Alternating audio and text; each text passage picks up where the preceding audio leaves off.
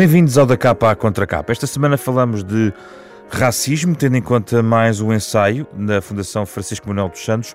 O livro chama-se Racismo Hoje, Portugal em Contexto Europeu, da autoria de Jorge eh, Vala, um dos autores uh, da Fundação Francisco Manuel dos Santos, doutorado em Psicologia Social, foi professor catedrático no ISCTE, investigador coordenador no ICS, agora é investigador em mérito deste Instituto em uh, Lisboa. Connosco para debater este tema e este livro, outra convidada, Helga Saraiva Stewart, luso-britânica, que trabalha na área económica. Ela é responsável pelos cursos de prospecção e vendas de formação de executivos da nova SBE, fundadora da Lead Results um centro que promove a excelência na área de vendas e que tem como objetivo ajudar as empresas exatamente neste domínio da sua atividade. Com ambos vamos falar sobre o racismo em Portugal nos próximos 30 minutos.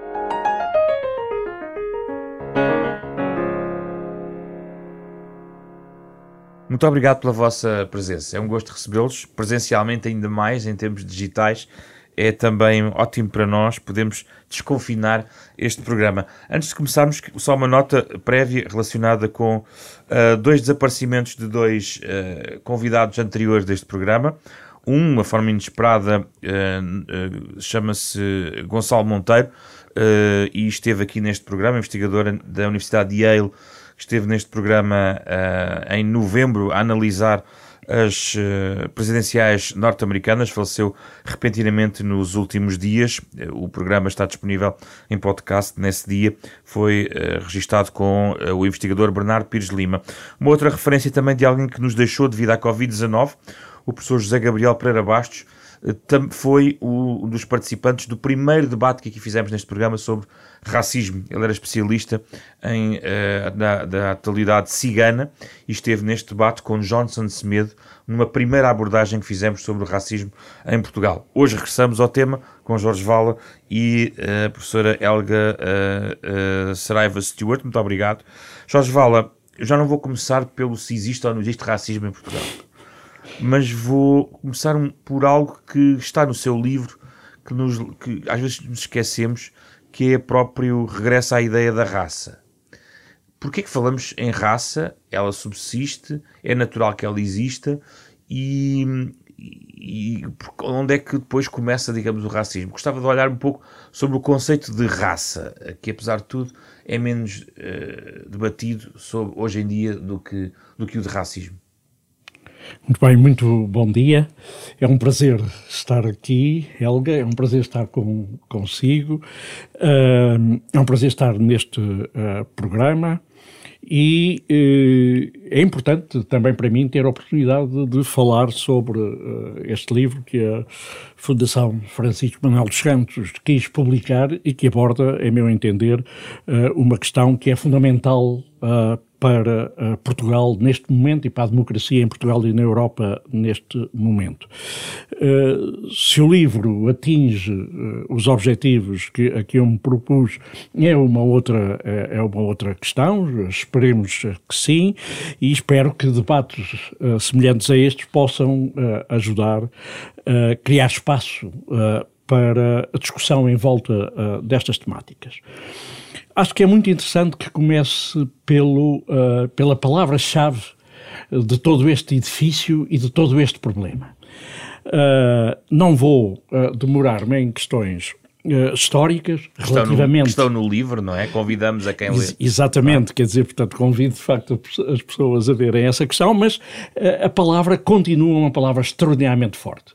Eh, é uma palavra que, eh, no sentido que nós lhe damos hoje, tem dois séculos, dois séculos eh, e meio, faz parte da estrutura da nossa linguagem e faz parte da forma como olhamos para as sociedades ainda hoje eu desenvolvo essa questão. Nós necessitamos de organizar a realidade para a compreendermos e sentirmos que temos controle sobre ela, sobre nós próprios, sobre a vida, sobre aquilo que nos rodeia e, eh, desde há dois séculos, eh, pelo menos que a palavra raça é um elemento fundamental nessa forma de compreender o universo. O grande problema que surge com esta palavra é que ela não é um conceito descritivo não é alguma coisa que uh, nos descreva como o, o, que se passa à nossa volta. as flores que encontramos no jardim que vai do vosso parque de estacionamento até aqui à recepção. Não? É uma palavra que evoca, desde logo, valor e poder. Quer dizer, associado uh, às descrições que decorrem do termo raça, há sempre uma ideia de hierarquia, uma ideia não só de melhor e de pior, mas de superior e inferior. E sempre assim foi, professor? E sempre assim foi. Eh, eu escolhi como uh, princípio, estou, estou, a falar no, no, termo, no uso do termo na modernidade, portanto, de uma forma mais próxima de nós. Mas numa das obras mais uh, interessantes e mais uh, importantes uh, para a ciência contemporânea, como é a obra de Linneu, já nessa altura ele organiza os povos e a seguir descreve-os do ponto de vista psicológico e do ponto de vista cultural e guarda, evidentemente, para os povos europeus as maiores virtudes e para outros povos tudo o que são defeitos tudo aquilo a que o ideal de pessoa e de humanidade que representam os europeus eh, se opõe, eh, considera de facto como eh, inferior. Donde, para mim, o uso deste termo, e nós não conseguimos escapar ao seu uso na, na, nas nossas conversas, na vida cotidiana, mas o uso do termo é ele próprio fator de manutenção das desigualdades sociais Devia, que o termo invoca. Devíamos evitar a palavra raça? Se pudermos, mas é praticamente uh, impossível, como é praticamente impossível utilizarmos a palavra, uh, deixarmos uh, de utilizar a palavra etnia, Repare, uh, numa comissão que o governo português criou para estudar a diversidade e as origens uh, uh, das pessoas que neste momento habitam Portugal. Portugal quer assumir-se como uma comunidade homogénea, mas é cada vez mais uma comunidade diversa, formada por pessoas com origens muito diferentes. A comissão que o governo criou chamava-se uma Comissão para o Estudo das Origens Étnico-Raciais Ora, uma das coisas que fez essa comissão exatamente foi produzir um documento em que critica o uso desse termo e construir hum. perguntas que seriam hipoteticamente utilizadas no, no censo que está neste momento uh, a correr, que não recorriam, porque não é necessário, ao uso da palavra raça e ao, ao uso da palavra hum. etnia.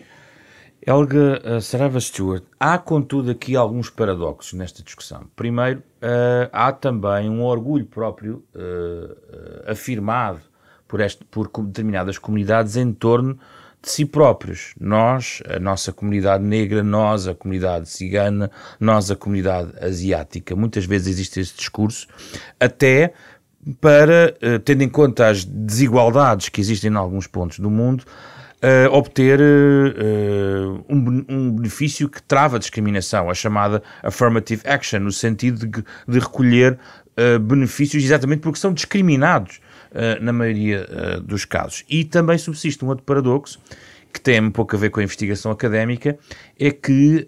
Um, uma das discussões básicas é se devemos fazer essa discriminação quando estudamos a nossa população.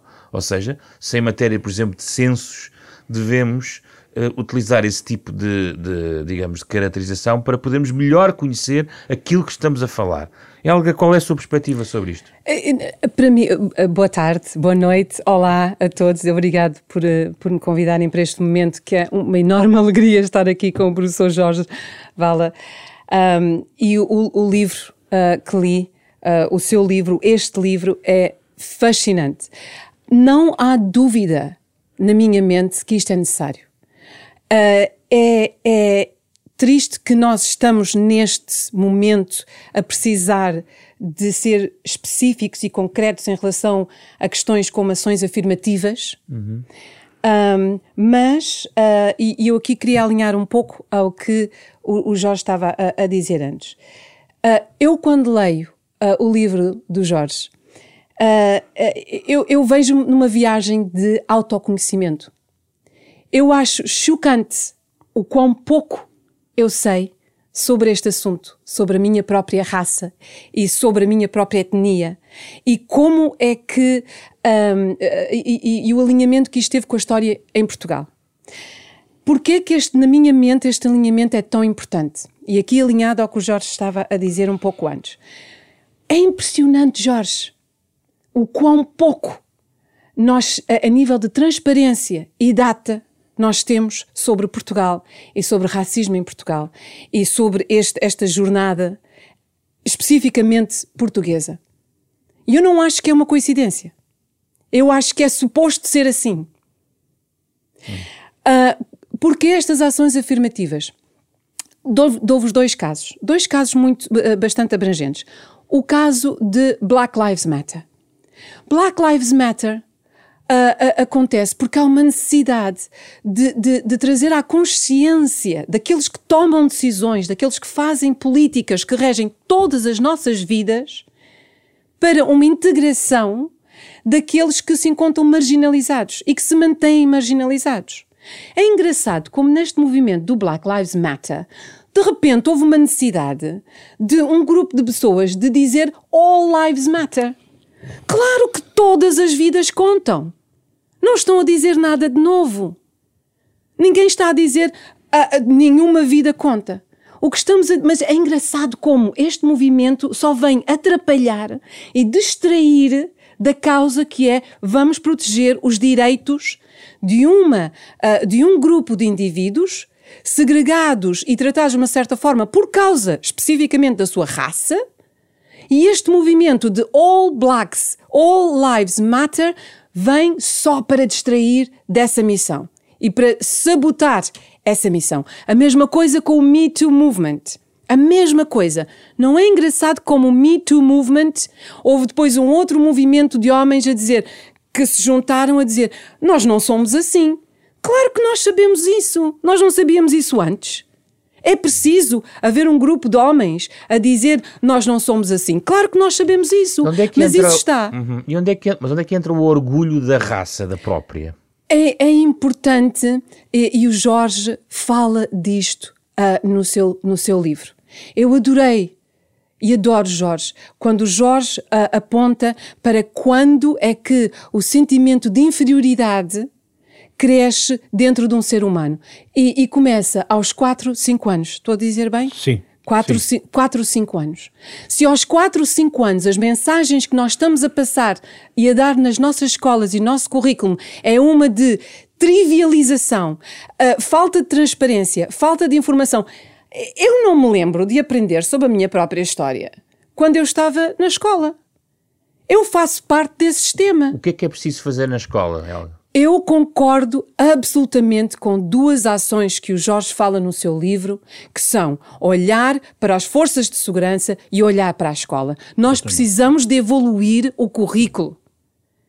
Nós precisamos de uh, mostrar, e o Jorge fala, e, e, é, e, é, impressionante, porque o Jorge tem que, ir de, tem que recorrer a estudos internacionais, e que recorre bastante, e muito interessantes no livro, para poder exemplificar o impacto psicológico e duradouro e de longo prazo.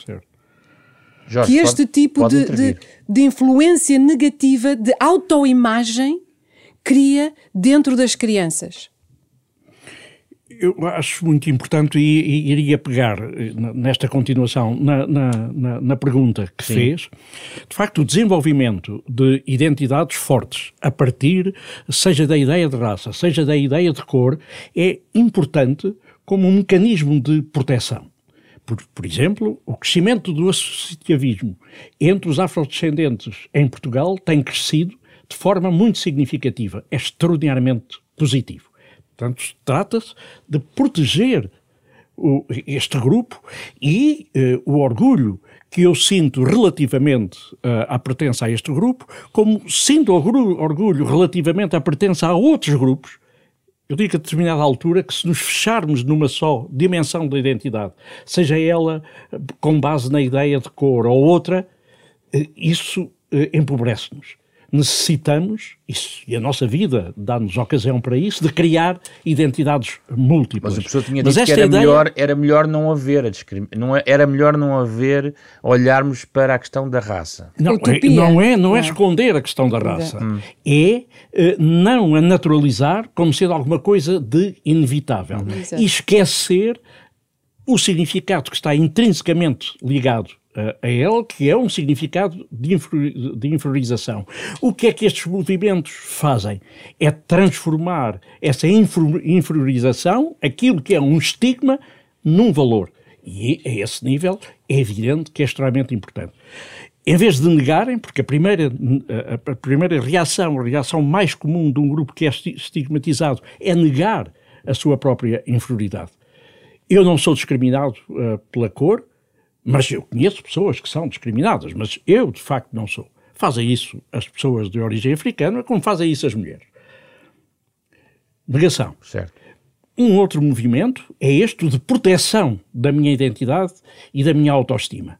E é isso que aparece ligado a estas pertenças e às novas, à, à, à criação de novas associações. A seguir, resistência. E esse, esse aspecto tem estado a crescer na sociedade portuguesa e é um escândalo. Eu lembro-me só de duas uh, reações. A reação de Marega no, no, no jogo... No jogo entre o Vitória de Guimarães e o Futebol Clube do Porto. Futebol Clube do Porto. E a reação de Cláudia, Uh, uma uh, portuguesa com uh, origem em Angola. Foi agredida, não é? Que se viu envolvida numa paragem de autocarro. Numa paragem de autocarro, num autocarro, numa situação extremamente complexa por causa de um, passe. de um passe.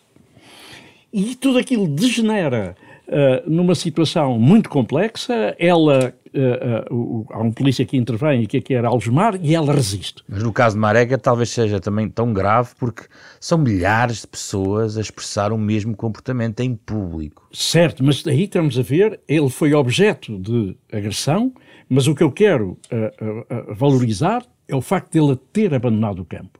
Aqui, o que se trata de abandonar como uh, sinal de resistência e de consciência de que se é discriminado é a resistência desta mulher. E isso não tem sido celebrado, não foi celebrado, foi esquecido, não hum, sabemos o que é que claro. lhe aconteceu. Não. De novo, tudo isto entra no, no, no, no plano e do campo, no campo da invisibilidade.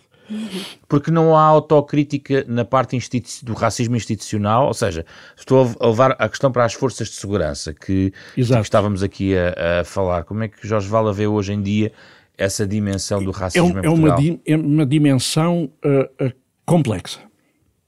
E vamos começar por uh, dados.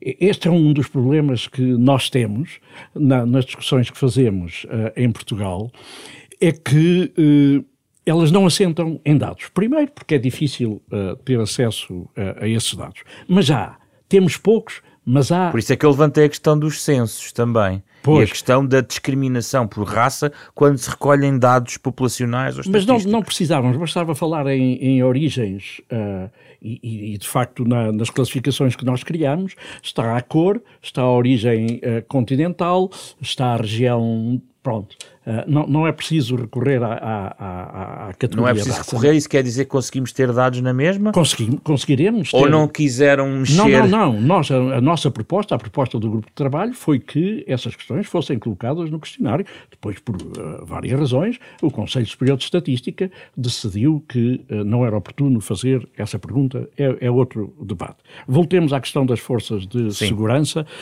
Eu penso que uh, a atuação das forças de segurança deve-se estar associada a um problema mais geral, que é eh, a atuação das forças de segurança e dos tribunais criminais. Nós temos, nas prisões, uma hiperrepresentação de pessoas com uh, origem uh, nos países uh, de língua portuguesa, os países africanos de língua portuguesa. Uma hiperrepresentação. É muito mais grave a desproporção entre negros e brancos nas nossas prisões do que nas prisões dos Estados Unidos. Então podemos perguntar-nos, uh, mas uh, de onde é que vem isto? Isto começa nos tribunais. Há um estudo que é citado, que está publicado pelo Alto Comissariado para as Migrações, que analisou as decisões dos tribunais criminais uh, em 1997, 2001 e 2006. No conjunto, a autora do estudo, Graça Fonseca, o que fez foi uh, tirar uma amostra aleatória de mais de 2 mil casos e analisar a importância ou não da nacionalidade, aqui não podemos falar, portanto, os dados não estão registados, tem que ser nacionalidade portuguesa ou outra, na decisão dos, dos juízes. E o que é que se verifica? Que, independentemente do passado uh, do ponto de vista criminal da pessoa que está a ser julgada, independentemente do tipo de crime. A nacionalidade é sempre um fator importante. Quer dizer, uma pessoa que não é portuguesa tem maior probabilidade de ver associada à sua atuação, ao seu crime, a pena de prisão preventiva e tem mais probabilidade de ser condenada a maior a um maior número de anos de prisão, independentemente do tipo de, de, independentemente do tipo de crime.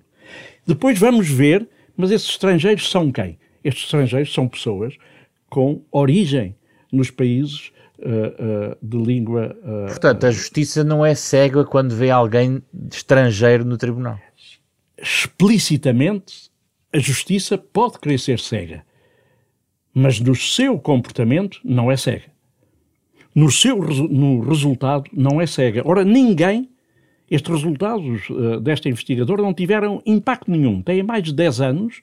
Este estudo devia estar hoje a ser feito. Qual novamente. é o grau de disparidade sobre a representação? É muito elevado? Uh, eu não, não sei de cor. É hiper elevada, quer dizer, é tão elevada que, que claramente uh, indicia que há algo que não está há correto. Alguma coisa uh, uh, que se passa ali que não está certo. E o mesmo acontece nas escolas há uh, um estudo da, da, da, sua universidade, da, da Universidade Nova, que uh, analisou uh, os fatores que levam à retenção das crianças no seu percurso escolar. Estamos a falar da, da escola primária.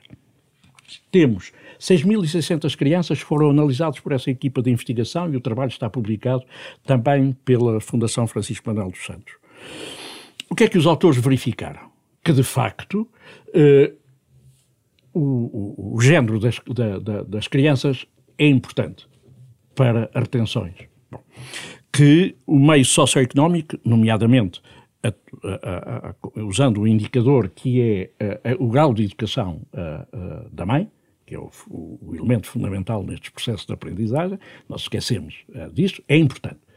Portanto, quanto maior a educação da mãe, menor a, probabilidade de retenção. Sim. Mas há um fator está sempre presente, que é a nacionalidade destas crianças, que neste caso, quando eram estrangeiras, isso queria dizer eram crianças dos PALOP. Mas podemos, conf podemos confundir isso com racismo?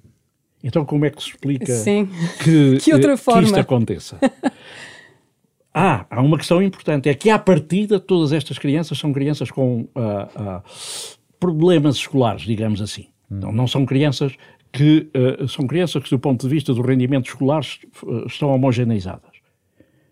Então, se a nacionalidade, uh, neste caso, a sua origem africana, conta para, tem impacto na decisão de retenção ou não dessas crianças, nós só podemos invocar um, a discriminação e uma discriminação eh, neste caso, uh, de base racial. É, é, evidente que é necessário fazer mais estudos, com certeza. Uhum. É necessário estudar o, os, o, os, nossos professores, realizar estudos, mais estudos na, na escola. O Conselho Nacional de Educação, em, uh, no ano passado, produziu um relatório em que chama a atenção para a necessidade disso ser feito, mas nós não vemos o Ministério da Educação preocupado com estas questões, uh, tomando a iniciativa de realizar estudos a este nível, tomando a iniciativa de uh, uh, promover intervenções junto dos professores. E o que é que vemos? Ainda resultados apresentados por um outro estudo da Nova e divulgados pelo Expresso na semana passada, não nesta semana, mas na, na anterior, mostra-se que até na constituição das turmas, em 90 das escolas utiliza, uh, uh, estudadas há uh, discriminação. Helga Saraiva Stewart, este, esta intervenção de Jorge, Mal, Jorge Vala mostra-nos claramente o que é que existe. Agora, o que é que nós podemos fazer? O que é que a sociedade pode fazer? Mas, sobretudo, por exemplo, o que as políticas públicas podem fazer? E aqui o debate tem sido sempre muito contaminado nestas áreas, ou mediatizado, não diria contaminado, pela questão do, dos imperativos legais de cotas ou de outros instrumentos que podem ajudar a endireitar a situação. O que é que pensa, Helga, sobre esse, este papel do Estado? Eu, eu acho uh, pessoalmente que pode haver todo o tipo de cotas que quiserem, mas se não houver transparência da realidade atual, uh, acho que é, nós estamos a pegar num cavalo e cavalgar sem estar a pegar nas rédeas e saber em que direção é que estamos a ir. Não existe transparência deste assunto em Portugal. Isto é um facto histórico e não é casual. Eu adoro o trabalho que Jorge Vala faz a nível de, de trazer credibilidade a este assunto, com estudo, com raciocínio, com factos e estatísticas, que muitas das vezes tem que ir buscar ao estrangeiro. Não há dúvida, não há qualquer questão a nível de capacidade intelectual de crianças negras versus brancas. Qualquer pessoa com algum senso comum pode ir ver qualquer estudo, e o próprio Jorge apresenta neste livro estudos que mostram que não há diferença na capacidade intelectual destas crianças. E que há experiências que mostram que, olhando para o comportamento eh, enviesado, biased, Sim. que é a raça e a cor e a etnia que separa a o desempenho destas crianças por parte dos professores, que são as primeiras figuras que representam a autoridade para, para as crianças. Ora, como é que nós avançamos sem data? O Reino Unido é uma sociedade extremamente racista. Extremamente racista. Mas o que é que nós temos no Reino Unido? Nós temos data. Nós temos a polis, nós temos a, a, data que nos permite e permite a certas organizações poder virarem um espelho para o Estado, para o governo e dizer esta a polis, esta a polis, isto, este facto e aquele facto e aquela estatística. E nós estamos indo na direção errada ou estamos indo na direção certa. Ainda agora, abril de 2021, as Nações Unidas criticaram o Reino Unido por tentar apresentar um, um survey, um inquérito, agora, abril de 2021 que está claramente a tentar trivializar questões de racismo no Reino Unido. Perguntaste logo no início do, deste, deste programa porquê raça?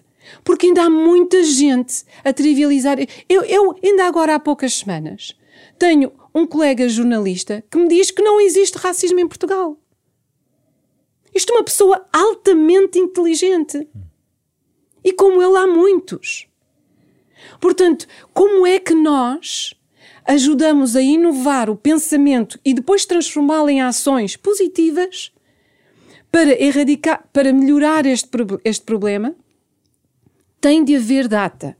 Porque estamos a falar de pessoas muito inteligentes, mas pessoas que certamente poderão ceder aos factos e a conversa e a raciocínio sobre este, este, esta matéria. Mas, mas eh, na caixa de ferramentas que podemos usar para melhorar a situação, uh, há a dimensão da sociedade civil, da pressão que faz, aquilo que falou, a necessidade de dados para confrontar as, as, as organizações não governamentais, mas há também uma, aqui uma grande responsabilidade do edifício, ou seja, daquilo do que sistema. é estrutural do sistema. Do sistema. E aqui é o, o que é que poderemos um contribuir grande... com soluções com um uma grande ideia problema. base que podia, desde já, dar um sinal sobre isso. Gostava de colocar a ambos esta questão. Ah, ah, ah, Jorge, eu, eu, não sei o que acha. Eu, eu, estou aqui em Portugal há cinco anos. Eu estou é numa. Por isso que o seu olhar é extraordinariamente importante. Eu estou numa viagem de aprendizagem, digo-lhe.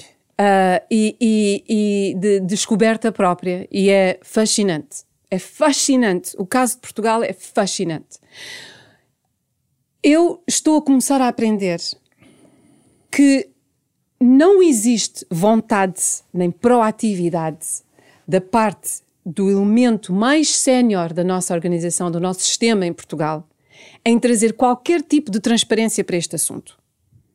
Acho que é muito conveniente manter as pessoas na escuridão, a manter as pessoas a dizerem coisas controversas, como por exemplo, nós não temos que pedir desculpa pela, pela, pela colonização dos escravos, porque afinal de contas os escravos também, antes de lá chegarmos, os escravos já escravizavam outros escravos. Isto é altamente uh, uh, limitado. Mostra, demonstra um conhecimento sobre a história muito limitado. Mas é muito conveniente que se diga esse tipo de coisas. O, o, o Jorge mencionou aqui um, uh, Linneus. E eu não quero sequer. Tem que ler o livro, tem que ler o livro. Um, mas o que eu achei muito interessante e o que eu acho que está profundamente enraizado na, na, na, na sociedade portuguesa e em Portugal, na raiz de Portugal, o, o, o, Jorge fala acerca de Linnaeus, fala sobre Blumenbach e fala sobre Arthur de uh, Gobineau que são três homens, e depois de Henry Taylor, que são três homens que ajudaram a, a, a categorizar esta questão da raça. O que eu achei muito interessante e que eu desconhecia, e que isto não sou eu a falar, isto é o que os estrangeiros em países civilizados de primeiro mundo, estou a fazer aqui o sinal de aspas, de primeiro mundo, uhum. estão a dizer sobre os portugueses, colegas. Ok? Isto é o que jornalistas e, e, e experts estão a dizer sobre portugueses. Na verdade, a primeira pessoa a fazer uma categorização racial porque aparentemente, segundo a história, segundo historiadores e conhecedores, e, e, e, Jorge, adoraria saber a sua opinião, e o Jorge, aliás, até aponta para certos nuances disto no seu livro, que eu, que eu adorei. Mas isto tudo, quem foi a primeira pessoa que fez a primeira categorização de, de, de raça a nível de como o Jorge fala de superioridade e inferioridade? Foi um senhor excelentíssimo, Gomes de Zurara, português, 300 anos antes de Linneus o fazer, 1453, quando estava a escrever as crónicas, crónicas para descrever as viagens de Dom Henrique, e queria justificar a colonização dos portugueses ao Papa, descrevendo os selvagens que existiam em África, com todo o tipo de, de, de, de palavras horríveis. Um, é considerado este homem o primeiro, a primeira pessoa na história escrita, conhecida, moderna, a fazer uma distinção racial desta forma. E estamos a falar de civilizações africanas que, na história, sempre foram algumas das mais sofisticadas do mundo.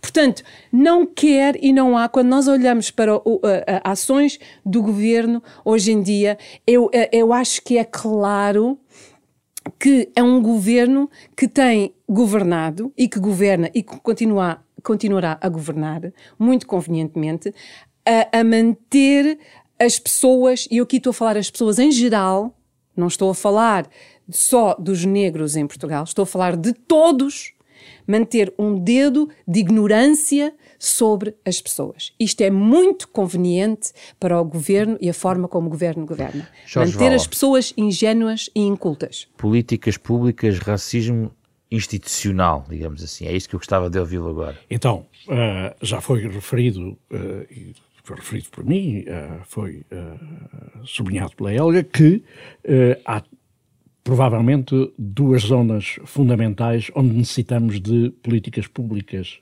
ativas o domínio da educação, o domínio uh, dos tribunais e das forças de segurança. Mas há questões mais gerais que nos podem uh, ajudar a ultrapassar esta situação presente. O governo. Deixe-me uh, só sublinhar de... rapidamente. Diga. Na educação e nas forças de segurança, as medidas têm a ver com a sensibilização, têm a ver com a penalização de comportamentos em particular. No concreto, o que é que nessas áreas em particular? As coisas têm que ser estudadas e têm que ser adaptadas a cada uma das situações. Não são as mesmas medidas no âmbito do ensino eh, que podem ser aplicadas no domínio uh, da formação uh, dos agentes dos tribunais criminais ou no domínio uh, da formação das forças policiais. Elas têm que ser pensadas e têm que ser pensadas até com as próprias forças de segurança, com os próprios agentes dos tribunais, com os próprios professores. Mas para isso, como se disse, são necessários dados. É uma das coisas que necessitamos eh, efetivamente eh, de dados. Neste momento, o governo criou uma comissão eh, para construir um plano de luta contra o racismo. Esse plano está em discussão pública. tem medidas extraordinariamente interessantes e, digamos assim, que eh, não ferem, se assim se pode dizer, quem eh, eh dispõe de dados e sabe que estamos perante um problema grave. Vão ferir, com certeza, as pessoas que dizem não, de facto, em Portugal não se passa nada, nós até somos extraordinariamente uh, cordiais, uh, é evidente que há pessoas mal educadas, uh, mas isso, pessoas mal educadas há entre os negros, entre os amarelos, entre os brancos, etc. Bom, mas não há nada de estrutural. Há de estrutural, e há, há de facto alguma coisa que se passa a nível estrutural e que nós necessitamos de conhecer melhor e que o governo afrontou, criando um grupo de trabalho que faz propostas que, por exemplo, não passam pela, diretamente pelas uh, cotas, mas têm medidas paralelas criativas. Há muitas medidas interessantes neste plano. O problema deste plano é, é que não tem uma priorização das medidas, não tem um plano de avaliação de execução das medidas e não tem um plano de avaliação dos impactos. Mas, ao definir, por exemplo, vagas para territórios carenciados, está, de certa maneira... não, não, não. Não. É como hoje acontece. Não, não, não. Permite, São... Mas permite contrariar, permite ajudar as pessoas que ficam para trás, não? Permite ajudar as pessoas que ficam para trás. Mas o que eu acho interessante nessa, na, na, proposta que foi feita por este grupo de trabalho é que não vamos mexer, não vamos dar uma parte de números clausos às pessoas que vêm de territórios desfavorecidos e que têm o estigma uh, de serem uh, descendentes de africanos ou de serem ciganos. Não, podem criar lugares paralelamente, como já hoje fazemos para os desportistas de alta competição, para os filhos de funcionários públicos em determinado tipo de condições, etc. Já fazemos isso. Há muito tempo que fazemos isso. O número de pessoas uh, por curso é reduzido, 4, 5 pessoas, etc.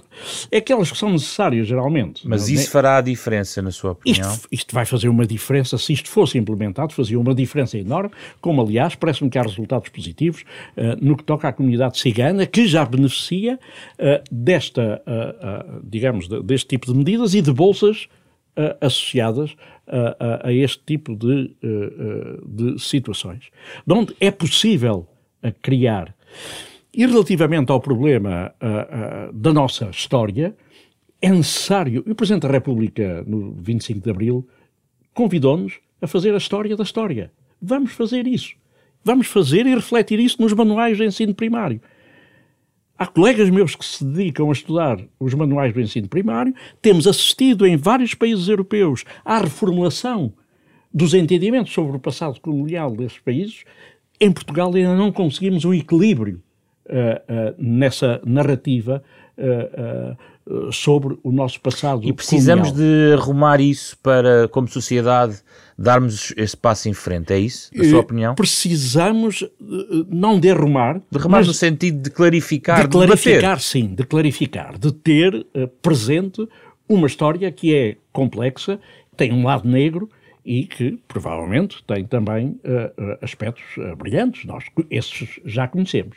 Precisamos de conhecer uh, o outro lado e de pensar a partir da articulação entre esta, esta diversidade de acontecimentos. O Presidente da República atual teve a coragem de homenagear as vítimas de São Tomé e Príncipe, em 1953, Bate-Pá, é um aspecto importante deve ser sublinhado. Isto passa-se praticamente 50 anos depois da, da Revolução de Abril. Uh, Mas, sim. relativamente ao Iriamu, uh, não sei se já foi feito algum reconhecimento e algum debate público sobre o que aconteceu em Moçambique, sobre uh, o massacre de não se sabe quantas pessoas, mas à volta de 400 pessoas, segundo alguns relatos. E há outros acontecimentos concretos que eh, podem ser objeto uh, de uh, homenagem. Foi a expressão que criou uh, o Isso é suficiente? É Pergunto importante, não é suficiente, mas muitos repare. exigem uma ação muito mais firme e daí alguns, alguns comportamentos são outros podem ser eventualmente mais censuráveis. Noutros países eh, as coisas muitas vezes são mais radicalizadas e está a haver destruição de um conjunto de património, não é? Por exemplo, mas uh, vamos por pequenos passos. O primeiro é reconhecer que há um problema. e reconhecer publicamente que há um, um, problema e que este problema não se reduz a um conjunto de pessoas que são uh, mal educadas. Quer dizer, uh, não é uma questão de má educação, é uma questão de concepção da sociedade organizada por este princípio de hierarquia em que se aceita a dominação e a ideia de inferioridade de um relativamente ao outro. Isto necessita de ser trabalhado por nós e necessita de ser mostrado através de dados. E depois, eh, vamos por passos. Este plano de combate ao racismo uh, a ser implementado é o começo. Uh, o gesto que tem sido uh, tomado por entidades oficiais relativamente à necessidade de fazermos a história da nossa história é outro ponto de partida. É preciso é começar. E, e, e aí está, peço perdão, e aí Sim. está o grande problema Aí está o grande problema, porque isso é um passo tão pequeno e, e, de uma certa tão forma tão, tão, gigante. É? Exatamente. É? Portugal não lhe falta ideias.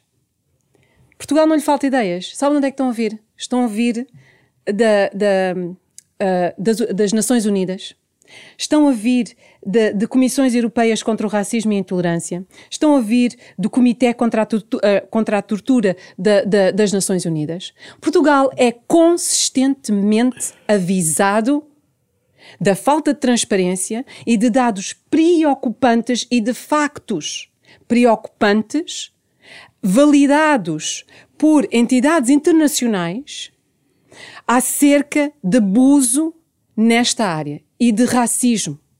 Portugal, as, as próprias forças de segurança já foram aconselhadas a fazer coisas como programas de formação para os, para os polícias, uhum. a terem câmaras Uh, consigo uh, uh, durante o dia de trabalho, a, todo, a terem webinars, a todo tipo de medidas que até agora, francamente, entram num ouvido e no outro. E, e ainda por cima, a bom típico português, nós tentamos explicar a coisa como se as Nações Unidas fossem ingênuas e não soubessem ver através deste nosso comportamento, que é fazer desculpas, fazer desculpas, fazer desculpas. A minha última pergunta, estamos, acabamos o nosso tempo, uh, para si, Helga, tem a ver com um, qual é o, o, potencial, na sua opinião, de mudança que significaria uh, contrariar aquilo que é hoje em dia uma sub-representação uh, das diversas comunidades em determinadas elites que tomam decisões na Assembleia da República, nas empresas. Uh, Parece-lhe até falámos aqui da educação. Se tivermos mais representação, por exemplo, em professores, isso fará. Para si é um, é um caminho óbvio que fará toda a diferença? Basta olhar para o Reino Unido. Eu não estou a dizer que o Reino Unido é fantástico, porque não é. Porque voltamos aqui à questão das cotas. Eu já percebe? disse que o Reino Unido é uma sociedade extremamente racista, na sua core, no seu, na sua... Mas, e, e, o, e o Jorge uh, Val até aponta isto, uh, desculpe, não, isto é uma outra... Um, mas o que eu achei interessante, por exemplo, que o, o, o Reino Unido, que foi um, uma grande...